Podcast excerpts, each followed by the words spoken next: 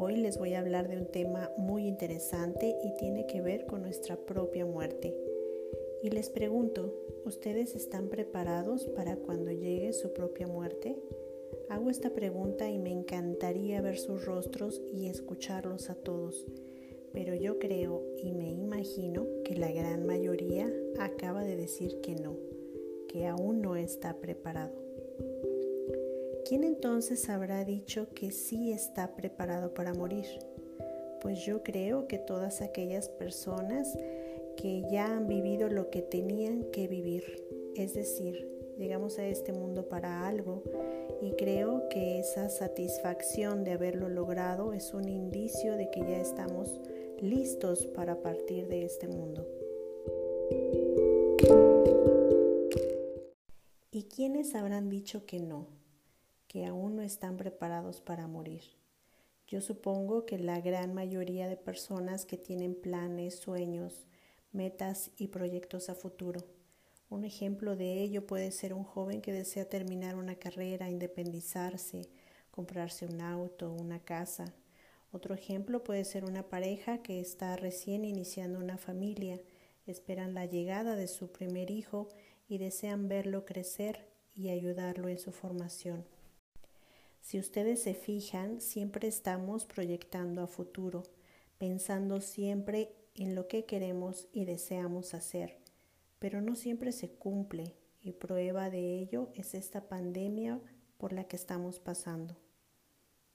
En ella, muchos de esos planes, metas o sueños se detuvieron de un solo golpe, enseñándonos con ello que las circunstancias cambian en todo momento esto siempre ha ocurrido, tengamos pandemia o no.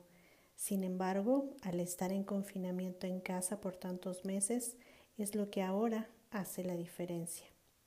Estamos viendo pasar la muerte más cerca de todos nosotros, todos los días y de forma masiva y continua, y donde el futuro que se presenta es más incierto que nunca. Y es por ello que debemos reflexionar sobre cómo prepararnos para morir en cualquier momento. Sé que el tema es difícil, pero vuelvo al punto en donde estamos en una situación diferente, en donde puede ser que salgamos bien librados de esta pandemia, como puede ser que no. Entonces, ¿podemos hacer algo diferente o podemos no hacer nada y creer que no vamos a morir durante esta crisis? Sin embargo, nadie nos lo puede garantizar. Pero si nos quedamos sin hacer nada, creo que no va a ser la diferencia entre tener pandemia y no tenerla. Y este momento es una gran oportunidad para cambiar. Una, porque la pandemia nos está deteniendo a todo el mundo por alguna causa. Y dos, porque tenemos el tiempo que antes no teníamos y que quizá era un factor para no hacerlo, porque llevábamos una vida muy acelerada. Antes, y aún durante esta pandemia pensamos que vamos a vivir muchos años y la realidad es que no es así. Es decir, todos sabemos que vamos a morir, pero todos vivimos como si no fuéramos a morir. Ya no lo podemos dejar al tiempo porque en este preciso momento no hay ese tiempo para los seres humanos. Para el planeta sí, el planeta aquí seguirá, pero para el ser humano lo único que hay es incertidumbre y este día que estamos viviendo. En este momento ya no hay un futuro, ya no podemos hacer planes a largo plazo. Lo que sí hay es solo un presente, un presente que nos obliga a vivir día con día. De hecho, es así como lo tendríamos que haber vivido siempre, un día con más conciencia. El presente que se está viviendo se vive con miedo, con angustia, con incertidumbre. Por tanto, debemos hacer correcciones a la manera en que queríamos vivir la vida para cambiarla por lo que ahora estamos viviendo. Y habrá gente que diga en este momento, pues ¿para qué hacer tantas cosas? Mejor las dejo como están. Al fin y al cabo, cuando me muera, ya ni cuenta me voy a dar de lo que va a pasar y que los demás se hagan bolas.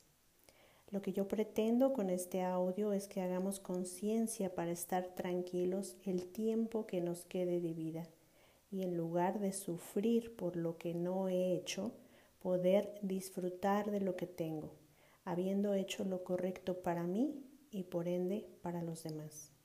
Hay personas que cuando fallecen lo hacen de manera muy intranquila, no mueren en paz, porque saben que dejaron muchas cosas inconclusas Sé que a lo mejor es imposible dejar todo al 100% hechas las cosas, pero es mejor dejar un 80% arreglado que dejar un 0% sin arreglar. Con todo esto me estoy refiriendo no solo a cuestiones materiales, sino también a cuestiones legales y emocionales. Repito, para tener tranquilidad en vida. Y como ejemplo, de aquello que se deja inconcluso, bueno, pues están las herencias en donde los padres están sufriendo en vida porque no saben a cuál de sus hijos heredar. ¿Quién se va a pelear con quién porque no van a estar de acuerdo en la repartición de bienes? Otro ejemplo es cuando se dejan propiedades intestadas y los familiares se ven envueltos en infinidad de problemas legales. También cuando la madre muere y los abuelos pelean con el padre la custodia de su nieto. Y por último, cuando vivo intranquilo porque no le hablo a mis padres desde hace años, porque discutí con mi hermano y estamos distanciados, porque mi hijo se fue enojado conmigo porque no cumplió con mis expectativas. Estos ejemplos son solo un ejemplo de todo aquello que le quita la tranquilidad a la gente estando en vida. Y creo que la vida es justamente para vivirse y no para sufrirse. Estés enfermo o no lo estés, te sugiero acercarte a tu familia, reconciliarte con ella si es el caso, para hacerles saber lo que está inconcluso en tu vida. Y al mismo tiempo también sabrás lo que está inconcluso en las vidas de ellos, porque recuerda que no solo tú puedes morir, sino cualquier miembro de tu familia. Si tienes hijos, hazles saber por el proceso y los cambios por los que van a pasar si tú mueres. Si son menores de edad, dales la seguridad de que no se van a quedar solos. Hazles saber con qué persona van a contar de ahora en adelante cuando tú faltes. Sé que habrá dolor, pero también habrá tranquilidad, tanto en ti como en los que te rodean. Así como hemos hablado de las personas que mueren intranquilas, hay quien fallece en santa paz, como lo conocemos. Fallece tranquilo, tenga la edad que tenga, no necesariamente tiene que ser un adulto mayor.